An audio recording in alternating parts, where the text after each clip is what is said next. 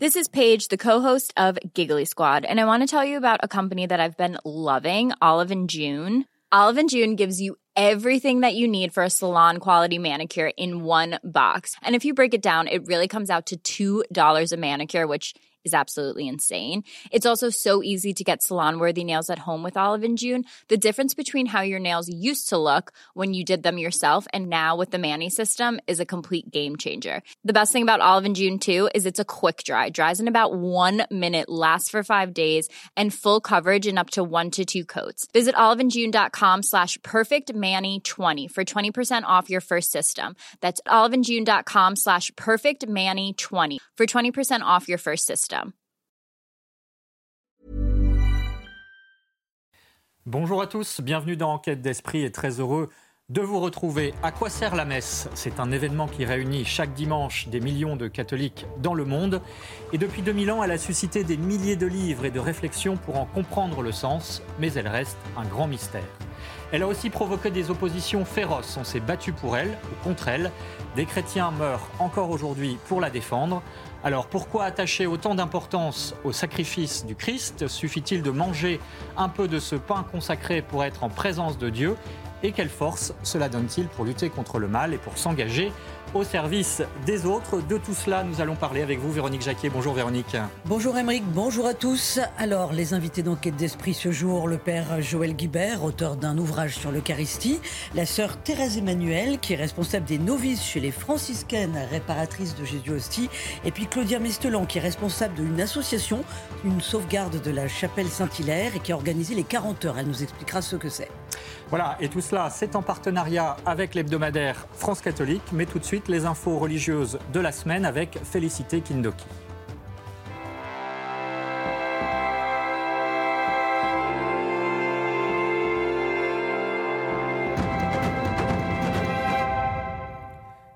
Bonjour Félicité, on commence euh, par le Burkina Faso où des catholiques sont morts, ont été tués pendant la messe justement. Bonjour Emeric, bonjour à tous. Attentat djihadiste au Burkina Faso dimanche dernier. Une église a été attaquée en pleine messe, faisant une quinzaine de morts. Les groupes armés ont établi depuis plusieurs années un climat de terreur. Explication d'Eloa Roche-Bruine. Depuis 2015, le Burkina Faso est frappé par le terrorisme islamiste avec des conséquences dramatiques. L'ONG Portes Ouvertes estime à 10% de la population le nombre de déplacés internes du pays. Une situation difficile dont témoigne l'évêque du diocèse d'Ouaïgouya, Monseigneur Kientega. Et ces populations vont chercher des refuges dans les grandes villes ou les villes moyennes. Dans certains villages, ils vous arrivent, ils vous disent, un village comme Zogoré par exemple, ils ont dit, vous pouvez prier, mais vous ne pouvez plus faire la catéchèse à vos enfants. Dans un autre village, ils s'en vont là, ils disent, vous ne pouvez plus prier. L'année dernière déjà, Monseigneur d'Abiré, dont le diocèse vient d'être frappé par un attentat, racontait le martyr quotidien de ses fidèles. Le témoignage de ce fidèle qui a perdu la vie parce que les terroristes lui avaient intimé l'ordre de euh, euh, retirer la croix qu'il portait et il l'a refusé en répondant qu'il avait toujours porté cette croix et pour rien au monde il ne s'en séparerait. Alors devant cette résistance, euh, les terroristes l'ont abattu. Le Burkina Faso a été classé 20e dans l'index mondial de persécution des chrétiens cette année. En 2022, le pays était 32e. En début de semaine, le cardinal Pietro Parolin a rejeté l'idée d'une intervention militaire en Ukraine. C'est une réaction au propos d'Emmanuel Macron sur la possibilité d'une intervention militaire directe de l'Occident en Ukraine. Un scénario inquiétant selon le secrétaire d'État du Saint-Siège qui travaille depuis plusieurs mois à l'établissement d'un cessez-le-feu. Les évêques français condamnent le vote des sénateurs en faveur de la constitutionnalisation de l'avortement. La mort semble plus protégée que la vie n'est encouragée, a dénoncé monseigneur Pascal Windsor, archevêque de Poitiers, dans une tribune de La Croix. L'archevêque de Lyon, monseigneur Olivier de Germay, s'inquiète, lui, d'un déni de démocratie et d'une menace pour la cohésion sociale. Il y aura désormais un statut de l'imam en France. Annonce faite par Gérald Darmanin, le ministre de l'Intérieur, donne six mois aux membres du Forum de l'Islam de France pour y travailler. Cette annonce s'inscrit dans une volonté de structuration du culte musulman dans le pays pour éviter les dérives de l'islamisme. Le 60e Salon de l'agriculture ferme ses portes aujourd'hui. Beaucoup d'agriculteurs ont témoigné de la profonde crise qui touche leur métier. Au-delà des réponses économiques et juridiques, certains peuvent aussi compter sur leur foi. Reportage d'Eloa Roche-Bruine. Le temps d'une journée, Maxime a laissé ses vaches dans son Alsace natale. Aujourd'hui, il admire celle des autres. Pour lui, ce sont des créatures de Dieu. On est gardien de la création au nom du Créateur et, c'est une mission qu'il nous donne et vraiment voilà, on essaye de, le faire au mieux et, vraiment aussi de, le remercier chaque jour pour euh, notamment voilà, toutes les bêtes qui naissent, les veaux qui naissent. Des joies, mais aussi des difficultés amplifiées par la crise. L'éleveur sait qu'il ne les affronte pas seul. Dieu les porte avec nous, on n'est pas seul à les porter et, et je sais que voilà, dans chaque jour, euh, Jésus est présent et, nous permet aussi de, vivre ce métier. Une expérience vécue aussi par ce couple. Thomas et Marie viennent du Gers. Depuis trois ans, ils ont repris le verger familial de Noisetier. Vivre au rythme des saisons n'est pas toujours facile leur foi en Dieu est un soutien dans les épreuves. Il y a une part de foi parce que, fonction des récoltes, de la pluie, du beau temps, euh, on peut que s'en remettre euh, que là-haut. Ça fait trois ans qu'on a soit de la sécheresse, de la grêle. En juin, on a eu subi une grosse tempête et ça permet de nous relever et de, garder, le, garder le cap, garder la foi. L'heure n'est donc pas au désespoir si l'on en croit ce couple. Le 60e salon de l'agriculture est aussi l'occasion pour eux de partager leur joie, mais aussi de faire goûter leur délicieuse pâte à tartiner. Deux églises profanées en Seine-Maritime le week-end dernier. Des objets sacrés ont été volés et le Saint-Sacrement a été dérobé, a fait savoir le diocèse de Rouen, qui dénonce un acte scandaleux et un sacrilège. Un couvent menacé de fermeture en Espagne, à Ronda, dans le sud du pays. Des sœurs carmélites appellent à l'aide d'autres communautés. Un récit d'Éloi Roche-Bruine. Au couvent du cœur eucharistique de Jésus, il y a urgence. Si rien ne change, les sœurs ne pourront plus dire les offices dans cette chapelle. Les vocations sont en berne. La prieure appelle des religieuses à les rejoindre pour garder les lieux ouverts. Il y avait environ 13 religieuses quand je suis arrivée. Et maintenant, nous en avons 4. La raison principale est qu'elles sont mortes. Si dans votre couvent vous avez assez de main-d'œuvre et que vous souhaitez nous aider pendant un an ou deux, je sais que Dieu vous bénira.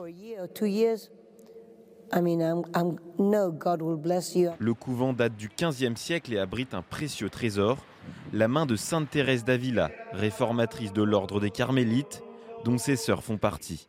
Malheureusement, les règles du Vatican sont strictes.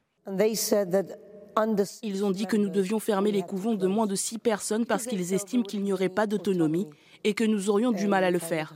C'est vrai, il est difficile de suivre nos vies.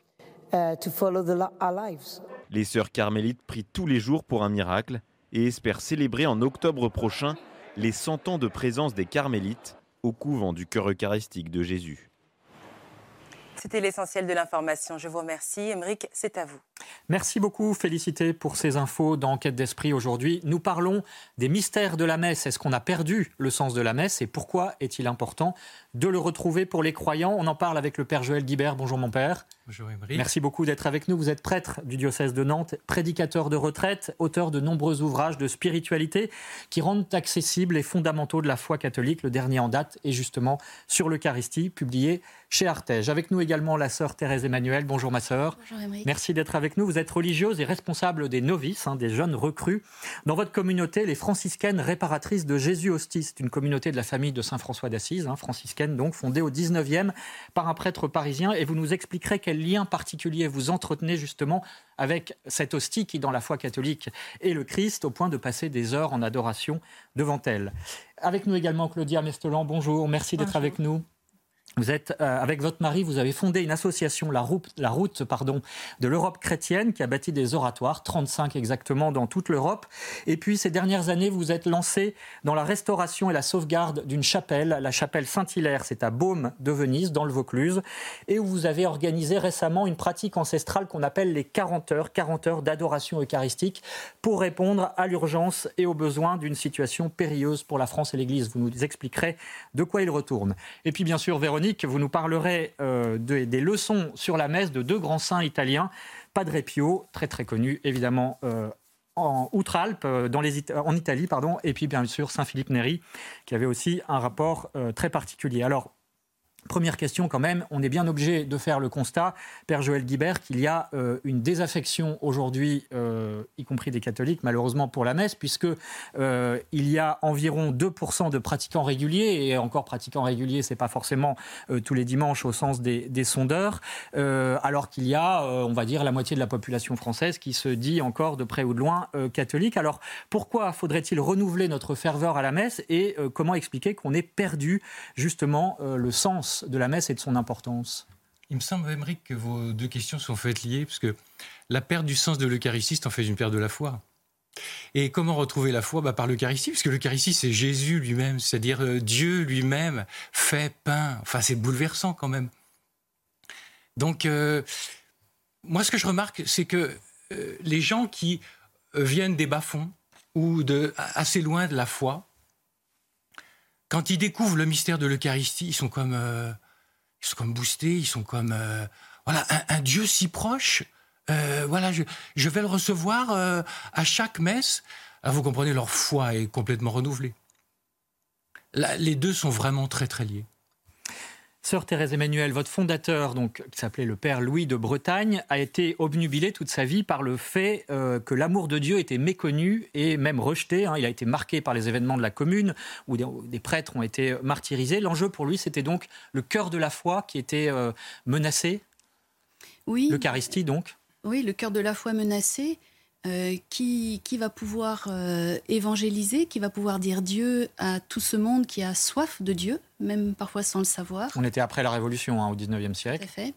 Et euh, il a fondé, sans vouloir fonder, une congrégation qui a démarré par des dirigés, des femmes donc, dont il avait l'accompagnement spirituel et qui se sont groupés autour de lui pour l'adoration. Donc l'adoration eucharistique, hein, effectivement. Euh, de la Sainte Hostie. Hein. Tout à fait. Claudia Mestelan, euh, vous, vous êtes d'origine euh, protestante et vous êtes devenue catholique. Qu'est-ce que la messe pour vous dans votre vie? Mais la messe est très importante pour moi. Tous les dimanches, on, ne manquerait jamais la messe le dimanche.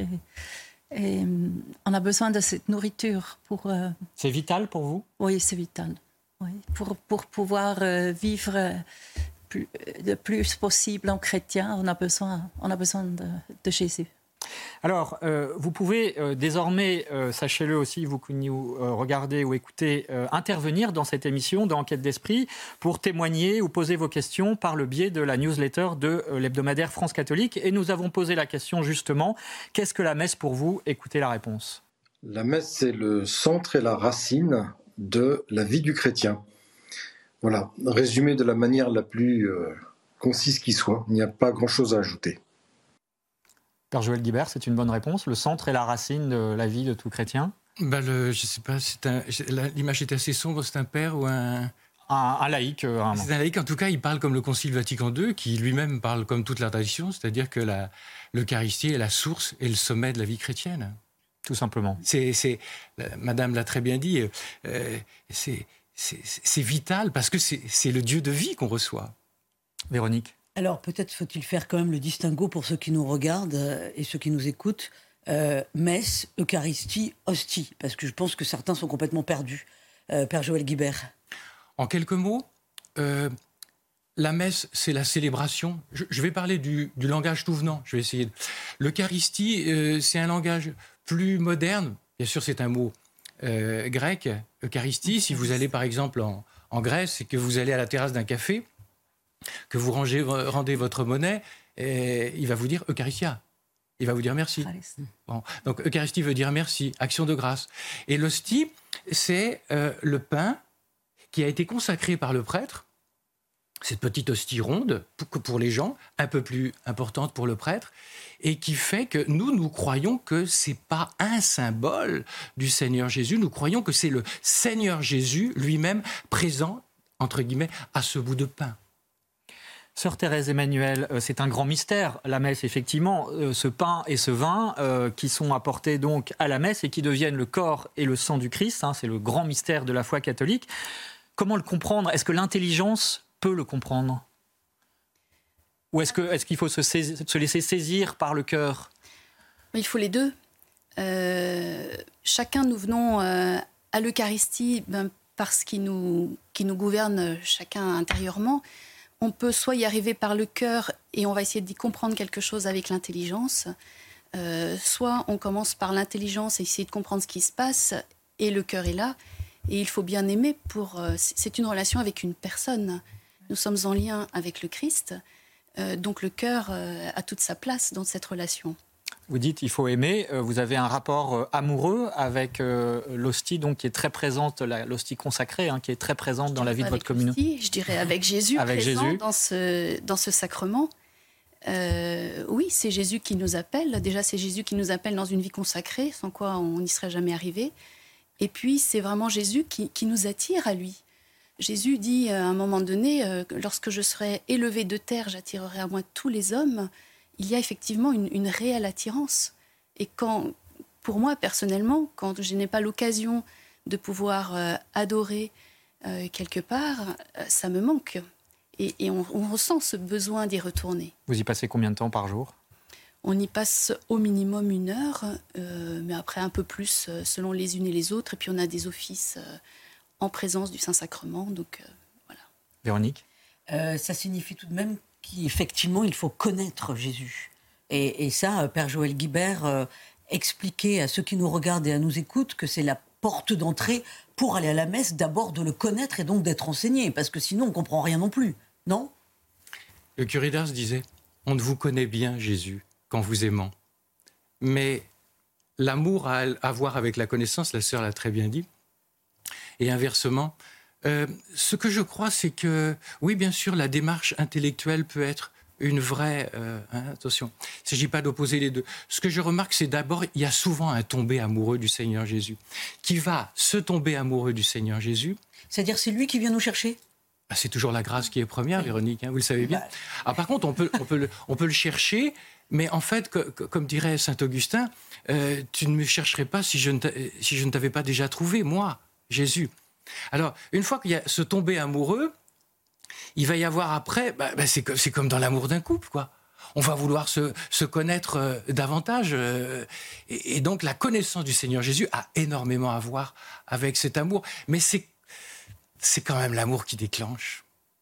Mais c'est aussi pour cela, euh, Père Joël Guibert, que vous avez écrit ce livre, comme euh, vos autres ouvrages d'ailleurs, euh, parce qu'il y a quand même, il faut bien, on le disait au départ hein, de cette discussion, une désaffection, une méconnaissance justement vis-à-vis de l'Eucharistie, y compris dans les fidèles, et puis des épisodes récents comme le Covid par exemple, qui a entraîné une désaffection encore plus grande. On a vu en Corée du Sud récemment, l'Église a publié un livre blanc pour faire revenir les fidèles qui préfèrent désormais la messe télévisée. Euh, donc que faut-il faire? Est-ce qu'il faut reprendre les choses à la racine? De toute façon, je crois qu'aujourd'hui, enfin, comme hier, faut toujours, euh, vous avez utilisé un mot tout à l'heure, les fondamentaux. faut toujours revenir aux fondamentaux. Plutôt que de cultiver des choses hyper pointues sur tel tel euh, problème, faut revenir aux fondamentaux. Et l'Eucharistie, c'est, c'est, c'est l'essentiel.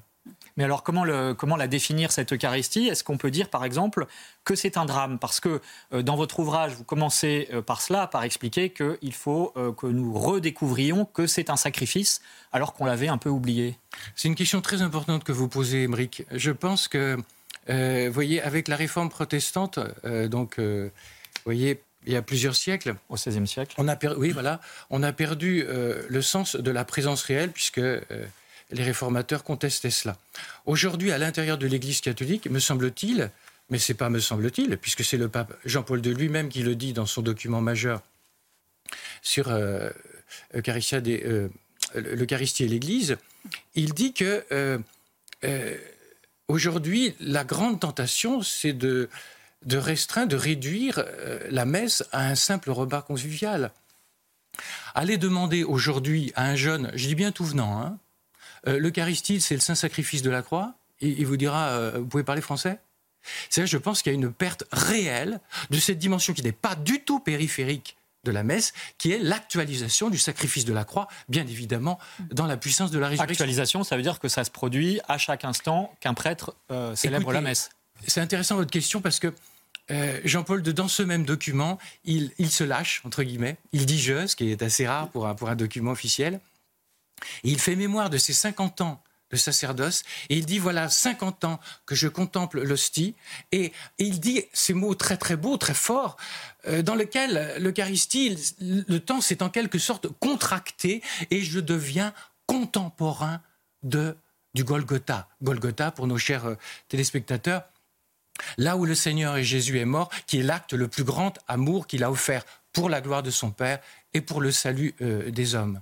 Et donc, euh, c'est extrêmement important parce que quand on vide euh, l'Eucharistie de la dimension sacrificielle, et je le redis, c'est pas du tout du genre sanguinolent, parce que sacrifice est extrêmement positif et c'est de l'ordre de l'amour, on y revient, eh bien, on va perdre le sens. Il me semble que une certaine réforme liturgique qui a voulu faire peuple, elle a tellement fait peuple que le peuple s'est barré.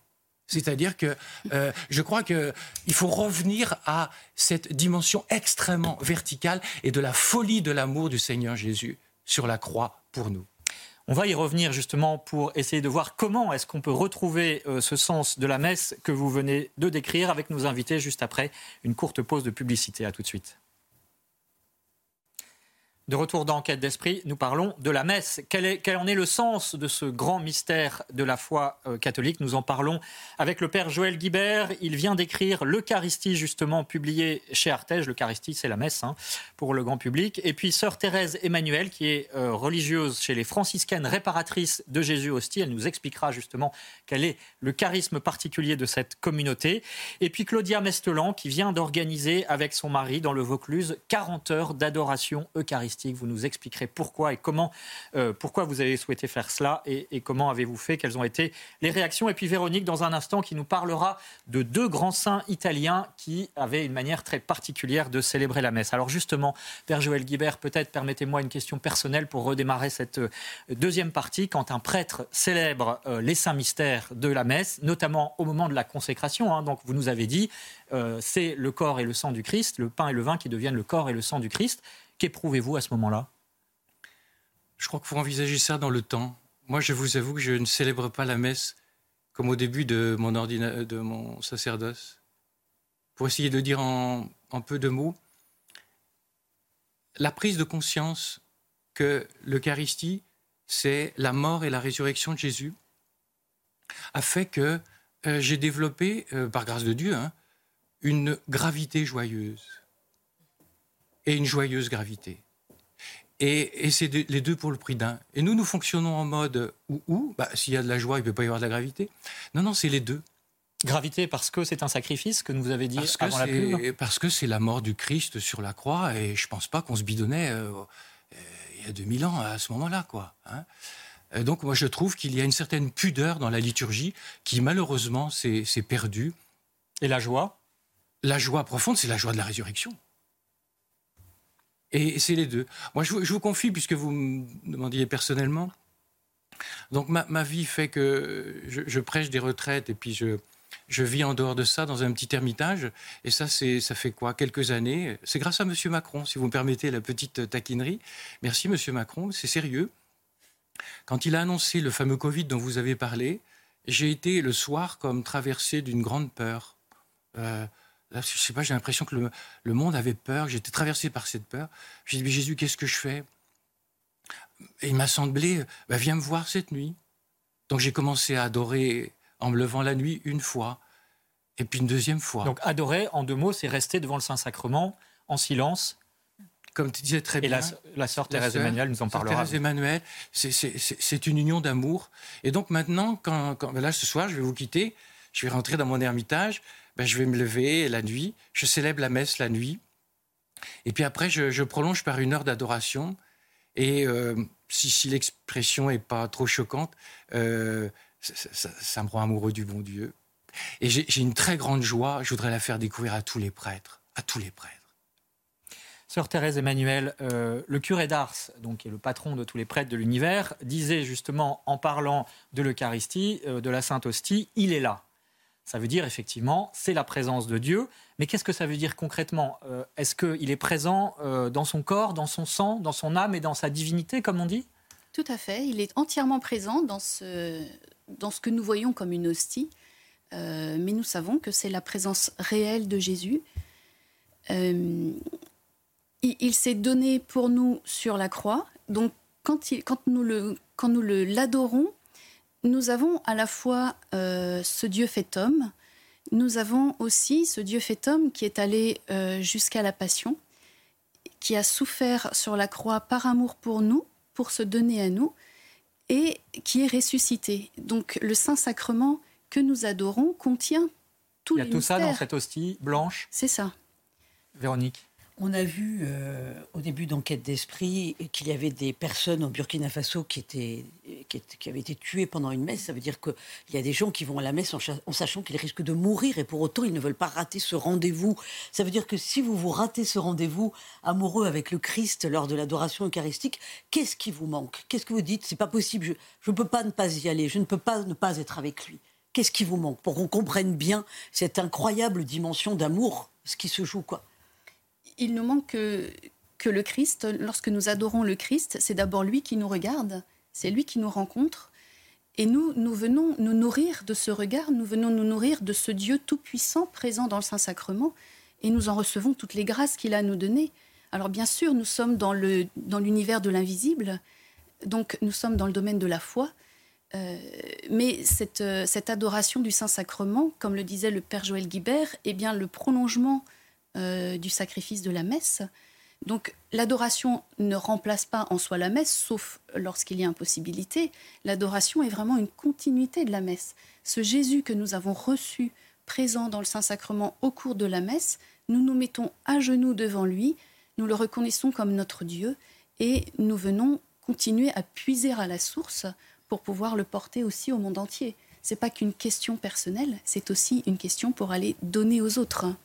Claudia Mestelan, donc, vous allez nous raconter euh, dans quelques minutes votre euh, l'événement que vous avez organisé, hein, donc c'est 40 heures d'adoration. Mais euh, avant, dites-nous justement cette présence de Dieu, que ce soit à la messe ou dans l'adoration, est-ce que vous la ressentez? Qu'est-ce que vous dites comme le curé d'Ars Il est là en parlant de Dieu dans l'hostie? On, ne sent pas toujours sa présence, mais on sait qu'il est là. Et puis, Et ça vous suffit? Ah oui, bah, ça suffit, parce qu'on reçoit beaucoup. Et que recevez-vous, si vous pouvez euh, nous le partager? Ben, on, reçoit, on reçoit beaucoup de force pour, euh, pour notre vie de tous les jours, pour euh, parler aux autres de Dieu. On reçoit beaucoup d'amour. C'est très concret. Oui, et pendant les 40 heures, j'ai reçu une grande chaleur. Là, pas, là où, on, sur les représentations de Jésus, on met pas le cœur là où est le cœur, on le met au milieu. Et là, j'ai senti une très grande, une très grande chaleur. Père Joël Guibert, est-ce que justement euh, la présence de l'Eucharistie, de Dieu dans l'Eucharistie, euh, c'est quelque chose de sensible? Ça peut être sensible? On est dans l'ordre de la foi, comme on se posait la question tout à l'heure. Euh, Dieu, c'est Jean-Jean de la Croix qui dit ça. La foi donne Dieu lui-même. Si nos téléspectateurs trouvent ça un peu compliqué, la foi télécharge de Dieu. Dès que je me mets en adoration, étant donné qu'il est au-delà du sens et au-delà du ressenti, au-delà de l'intellect, on ne peut pas l'enfermer dans des petites cases, mais il intervient à un niveau très profond de l'homme qui s'appelle l'âme.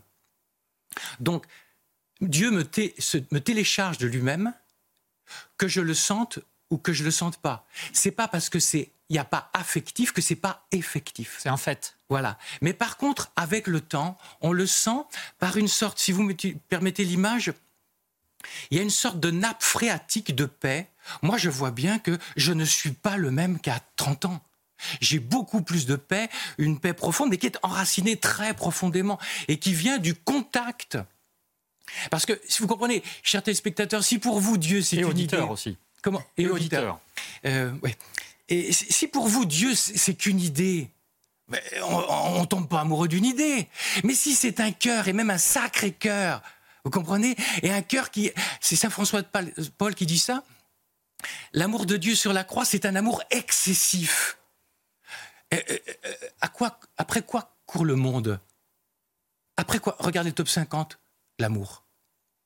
Et là, vous avez quelque chose, euh, c'est la racine de l'être, croyant ou incroyant. On est fait pour être aimé et aimé. Et dans le Saint-Sacrement, dans la messe, bah, bah, c'est la présence même de cet amour avec un grand A. Véronique Jacquier. ma question est très basique, mais pour que tout un chacun comprenne bien euh, cet amour sur la croix. Pourquoi? Pourquoi Jésus a-t-il eu besoin de se donner ainsi sur la croix? Quand on parle de racheter les hommes, le péché des hommes, qu'est-ce que ça veut dire? Oui, c'est une question difficile pour notre monde, puisque Benoît XVI disait que notre monde est devenu tel qu'il ne peut plus entendre parler d'expiation. C'est devenu, euh, c'est comme si on parlait javanais, quoi. Bien. C'est impossible de comprendre le mystère du salut sans remonter au début. La création qui a été, euh, qui est sortie des mains de Dieu a été bonne et même très bonne. Mais dès le début, les créatures, anges, faut pas oublier les anges, les anges mauvais ont rompu l'alliance avec Dieu. Et c'est ce qu'on appelle le péché originel, péché des origines, où il y a eu une brisure de l'alliance, de la relation avec Dieu. Et c'est très important de dire cela, parce que le très sérieux catéchisme dit, si Dieu n'était pas venu sur la terre à travers son Fils, nous, nous aurions été privés de la vision de Dieu, c'est-à-dire qu'il n'y avait pas de ciel les hommes étaient ce qu'on appelle dans l'Hadès un lieu d'attente, mais il n'y avait pas, avait pas de malheur, mais il y avait un lieu d'attente, une sorte de congélation, si on peut parler comme ça. Et le Christ est venu, en peu de mots, Émeric, il est venu pour réparer l'alliance et pas simplement la réparer, élever. En langage technique de la théologie, on dit qu'il y a une grâce sanante.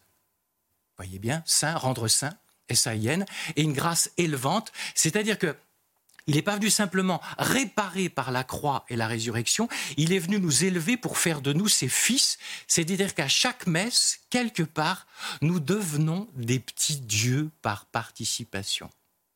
Alors, on va parler de cette notion, euh, effectivement, euh, peut-être un peu complexe à appréhender, de la réparation avec vous, ma sœur. Mais juste avant, Véronique, euh, parlez-nous de ces saints, de cette manière de célébrer la messe qu'avaient deux grands saints italiens.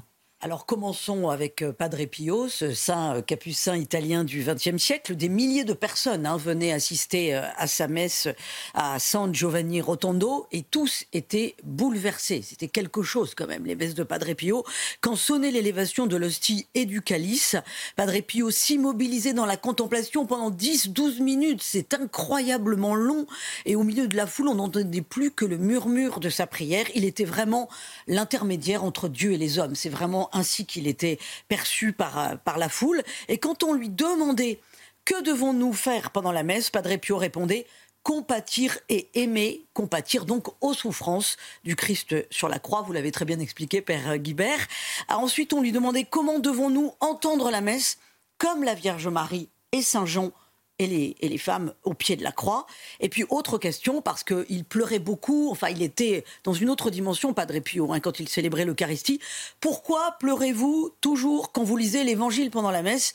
Et il répondait Il te semble peu de choses qu'un Dieu parle à ses créatures, qu'ils soient continuellement blessés par leur ingratitude et leur incrédulité. Voilà, alors là, on se rend bien compte quand même qu'on est dans une sacrée dimension quand on va à la messe avec Padre Pio.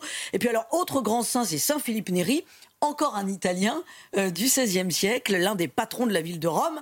Quand euh, Saint Philippe Néri célébrait la messe, alors lui carrément, il entrait en extase. Ça veut dire qu'il était vraiment en pure contemplation, qu'il était même capable de s'élever de, terre, hein, disons les choses. Euh, et il restait parfois pendant deux heures en extase, à tel point que les enfants de chœur quittaient la messe et le laissaient ainsi, et que pour ne pas trop rester en extase, il avait un chat, Saint Philippe Néri, et il demandait au chat euh, enfin, il demandait, si tant, un peu, si est que le chat lui obéisse, mais enfin, euh, il avait le chat dans, son, dans sa vision pour, pour essayer de redescendre sur Terre, tellement il était happé par cette dimension divine. Euh, et puis, comme il était facétieux et qu'il avait, il avait repéré qu'il y avait certains de ses paroissiens qui partaient juste après la communion, euh, que faisait-il, Saint Philippe Néri Eh bien, il envoyait des servants de messe leur courir après avec des grands cierges. Et donc, euh, les paroissiens offensés demandaient à Saint Philippe Néri Mais qu'est-ce qui se passe? Pourquoi on me court après avec des cierges? Et euh, Saint Philippe Néri disait, avec beaucoup d'humour Vous avez reçu le Saint-Sacrement dans la communion, c'est pour qu'il loue et remercie le Seigneur à votre place. Merci Véronique, des, exemples éloquents effectivement de ce grand mystère hein, qui se produit euh, lors de la messe. Euh, Sœur Thérèse Emmanuel, j'aimerais que vous nous disiez justement euh, quelle est cette notion de réparation hein, dont on a parlé. Véronique a parlé aussi de blessure, blessure de Dieu. Et, finalement, est-ce qu'on peut, nous, humains, blesser le cœur de Dieu et qu'il faudrait ensuite réparer? C'est ça que ça veut dire? Oui, il y a eu ce, cette blessure dont parlait le Père Joël Guibert, cette faute originelle à commencer par les anges, puis les hommes. et cette faute a valu à l'homme d'être éloigné de, Dieu, d'être tenu en dehors du jardin d'Éden dans lequel il était, et de ne plus avoir cette relation naturelle avec le Seigneur qu'il avait auparavant. Et pour retrouver cette alliance, cette relation naturelle au Seigneur, euh, l'homme ben, devait réparer. Mais comment réparer quand on est pécheur?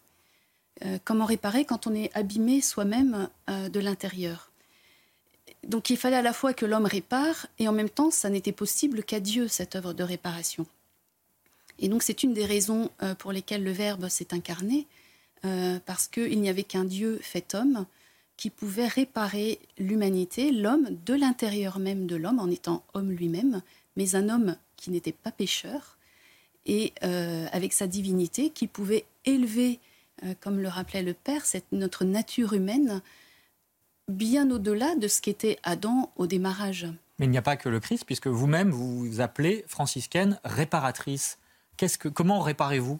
Alors nous, nous réparons dans l'unique réparateur qui est le Christ. Nous nous associons à son œuvre de réparation. Euh, lui a réparé pour rendre cette justice qui était due à Dieu. Nous, nous nous insérons euh, dans son œuvre pour collaborer et pour permettre, nous avons davantage une mission d'intercession, euh, d'intercession pour le monde. Déjà, nous offrons notre propre péché, et puis celui du monde. Tout ce dont nous entendons parler dans les informations, toute cette humanité qui souffre de mille et une manières, nous la portons dans notre prière, nous l'apportons au pied du Saint-Sacrement et nous essayons aussi, en dehors du Saint-Sacrement et de la chapelle, euh, de donner un surcroît d'amour dans tout ce que nous faisons et d'offrir des petits sacrifices. Euh, donc, euh, cette réparation, elle est bien liée au sacrifice de Jésus sur la croix. Mais on peut y avoir notre part et notre collaboration. Tout à fait, de manière très simple en offrant, euh, je pensais à Sainte Thérèse de l'Enfant Jésus qui ramassait une épingle euh, pour un missionnaire, pour aider un missionnaire euh, dans sa foi, dans sa mission. Nous pouvons faire tout un tas de petits actes concrets dans la journée en les offrant au Seigneur en esprit de réparation.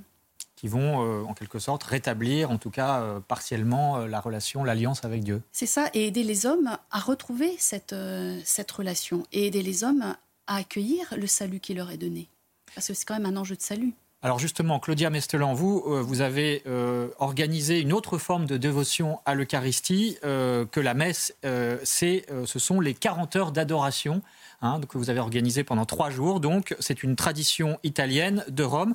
Pourquoi avez-vous ressenti le besoin avec votre mari, donc vous habitez dans le Vaucluse, vous avez restauré une chapelle, la chapelle Saint-Hilaire. Pourquoi avez-vous ressenti le besoin d'organiser ces 40 heures, ces trois jours d'adoration eucharistique aujourd'hui, enfin cette année en tout cas, euh, particulièrement? Ah, mais Nous avons euh, été à Rome en octobre et là nous avons été dans une église de Saint-Philippe Néri, la, la Sainte la très sainte Trinité des pèlerins. Et nous avons euh, été très touchés par le, sacristain qui nous témoignait des 40 heures qu'ils organisaient, comment il fallait faire. Et puis mon mari a dit euh, il faudrait essayer de faire ça. Euh, quand on voit en ce moment toute cette situation à Gaza, mais aussi l'Église en France et, dans le monde, et, et plein d'endroits où donc c'est dans ce but-là que vous avez organisé les... Oui, parce qu'il y a beaucoup, euh, il y aurait besoin de beaucoup de gens qui, qui adorent et qui prient. Et, euh, en faisant ça pendant 40 heures, adorer, c'est beaucoup, on a le temps. La messe, après la messe, on a un petit temps euh, où on, on, est avec le Seigneur et après on est repris par la vie de tous les jours. Mais quand on est 40 heures euh, en présence euh, du Seigneur, c'est tout à fait autre Et donc vous avez fait cela avec 20, euh, une trentaine de personnes, je crois. Quelles ont été les réactions que vous avez pu recueillir Ils trouvaient ça merveilleux, oui. Ils étaient, ils étaient très contents. Chez nous, c'est un peu difficile parce qu'il faut monter. Mais il y avait même de nuit qui venaient pour nous relayer. C'était très, on était très, très agréablement surpris de, parce qu'on ne savait pas, pour la première fois, on ne savait pas trop ce que ça allait donner. Véronique oui, euh, vous dites quelque chose d'intéressant parce que dans les siècles qui nous ont précédés, les 40 heures, c'était quand même quelque chose de très populaire. Il y a eu des, siècles où c'était très populaire.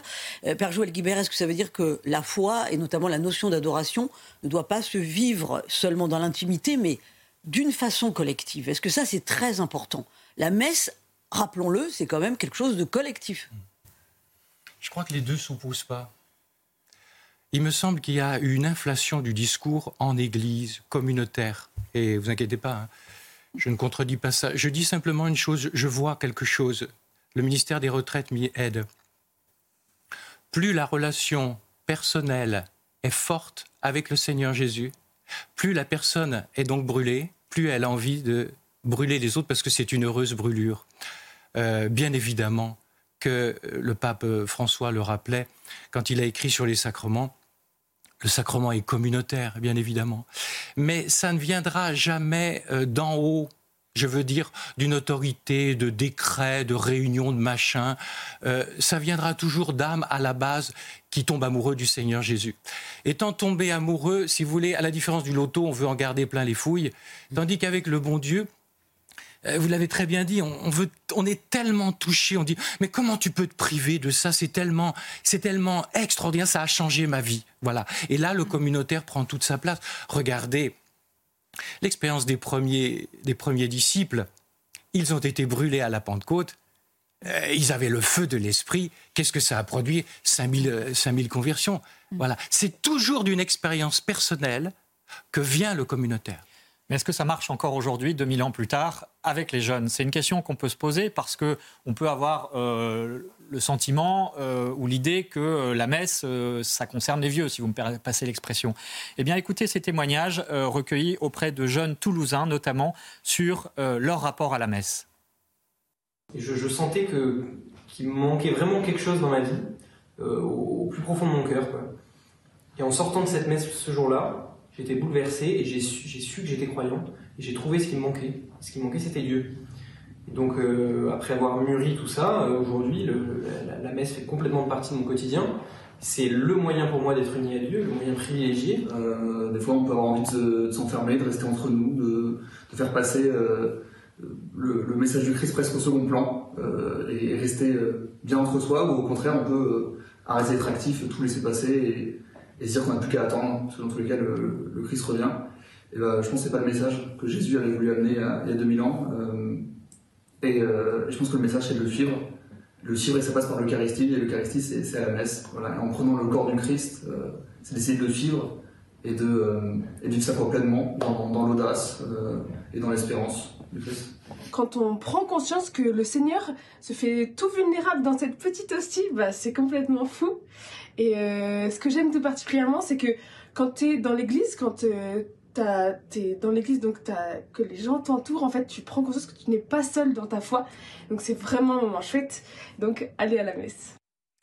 Sœur Thérèse Emmanuel, euh, il y a un phénomène étonnant actuellement, c'est qu'il y a de plus en plus de baptêmes d'adultes hein, qui vont être baptisés donc euh, à la fin du carême à Pâques. Vous, vous avez euh, un, apostolat auprès des jeunes. Est-ce que justement vous constatez, comme on vient de l'entendre, que des jeunes sont aujourd'hui attirés par la messe et que finalement le moyen de les attirer, de leur faire, de les faire devenir chrétiens, ça passe par la messe aussi, étonnamment que ça puisse paraître? Oui, tout à fait, nous le constatons. Je pense particulièrement à nos centres de vacances euh, chaque été où euh, nous proposons la messe tous les jours à celles qui le désirent, où nous proposons des temps d'adoration. Et il y a des jeunes qui rentrent de ces centres, qui demandent le baptême. D'autres, euh, je pense à une autre qui, qui était baptisée mais qui n'avait pas fait sa première communion, qui a demandé à être préparée à la première communion. Donc effectivement, l'Eucharistie attire, le Christ attire à travers l'Eucharistie. Père Joël Guibert, vous avez une phrase dans votre livre euh, qui m'a marqué. Vous dites finalement l'Eucharistie, c'est un antidote à la dépression sociétale. Qu'est-ce que ça veut dire? C'est marrant ce que vous évoquez parce que euh, dites-vous bien que saint Thomas d'Aquin, ça remonte quand même, hein, euh, donc 12e, 13e, il, disait ceci. À l'époque, on ne parlait pas de dépression sociétale, mais on parlait d'acédie. Vous savez, aujourd'hui, c'est un mot qui revient. Vous voyez, le, le à quoi bon, quoi? Et il dit, avec euh, l'incarnation de Jésus, et qui se prolonge dans l'Eucharistie, c'est le plus grand remède à l'acédie, parce que nous avons un Dieu qui nous a rejoints, donc on peut le rejoindre. Vous savez, c'est intéressant parce que euh, euh, c'est c'est Carl Gustav Jung, je crois, qui dit ça. Vous l'évoquiez tout à l'heure, je crois, qui disait que la religion n'a pas pour effet de guérir les gens, n'a pas pour but d'être thérapeutique, mais elle l'est par surcroît. Comment? Parce qu'elle donne à l'homme une sécurité que le monde et même la psychologie ne peut pas lui donner. Et cette religion, entre guillemets, est toute concentrée, vous l'avez très bien dit ma sœur tout à l'heure, l'Eucharistie résume tous les mystères. Voilà. Dans cette Eucharistie, il y a le Bing Bang. Voilà, il y a le Bing Bang. Il y a, il y a, y a, il y a Dieu. Et donc, euh, bah, j'en prends un témoin juste. Une jeune femme qui a vécu euh, sans Dieu pendant des années, euh, elle est hospitalisée parce qu'elle a des gros problèmes, nombreuses fois a été hospitalisée. Une sœur donne la communion à une de ses voisines. Elle lui dit Vous voudriez pas la communion? Oh, ma sœur, je suis pas contre, mais tout ça, c'est de l'enfance. Et la sœur lui dit juste Vous savez, il est là quand même, en montrant son cœur. Et elle s'en va. Et le bon Dieu s'est servi de cela. Et elle a été complètement renouvelée. Et ce genre de, de profil, vous comprenez, ça ne se suffit pas de la messe du dimanche. Il faut qu'ils achètent un bréviaire. Il leur faut le chapelet. Il leur faut l'adoration. Ils, ils, sont, ils ont compris que Dieu était tombé amoureux d'eux. Ils ont envie de rendre amour pour amour, tout simplement. Claudia Mestelan, est-ce que vous avez fait aussi ce, ce genre d'expérience de, finalement de la messe ou du rapport à l'Eucharistie qui convertit? je saurais pas. Il a, je saurais pas vous dire pour le moment. Mais en tout cas, vous avez l'impression que euh, ce que vous avez organisé, donc ces 40 heures, euh, ça a changé peut-être l'état d'esprit de ceux qui ont participé? Je n'irai pas jusque-là, mais je pense que ça fait beaucoup de bien dans l'âme.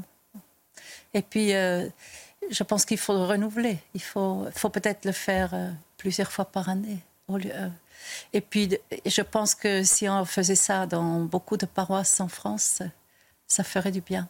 Bah écoutez, en tout cas, l'invitation est lancée. et, puis, je, signale aussi que euh, on peut vous aider donc pour la restauration qui n'est pas terminée, même si effectivement il y a déjà beaucoup qui a été fait euh, sur votre site internet chapelle-saint-hilaire.fr. Merci beaucoup euh, à tous d'avoir éclairé cette belle question, notion de la messe et de l'Eucharistie. Père Joël Guibert, je renvoie aussi à votre livre que vous venez de publier, Le fruit d'une retraite, hein, l'Eucharistie, publié chez Artege. Merci beaucoup, sœur Thérèse Emmanuel. Je rappelle votre congrégation, donc les franciscaines réparatrices de Jésus Hostie. Vous êtes présent notamment à Paris, euh, dans le 17e. Merci euh, Véronique Jacquier, à Aurélie Lucano et aux équipes techniques de CNews pour la réalisation de cette émission. Et puis, euh, Véronique, une lecture, c'est France catholique? Oui, France catholique que l'on peut trouver sur abonnement ou sur france-catholique.fr et qui fait sa une sur les leçons des premiers martyrs. Voilà, la semaine prochaine, nous parlerons du chemin de croix euh, et de la passion du Christ à travers l'art. Euh, donc, vous resterez bien sûr à notre écoute. Très bonne journée à tous.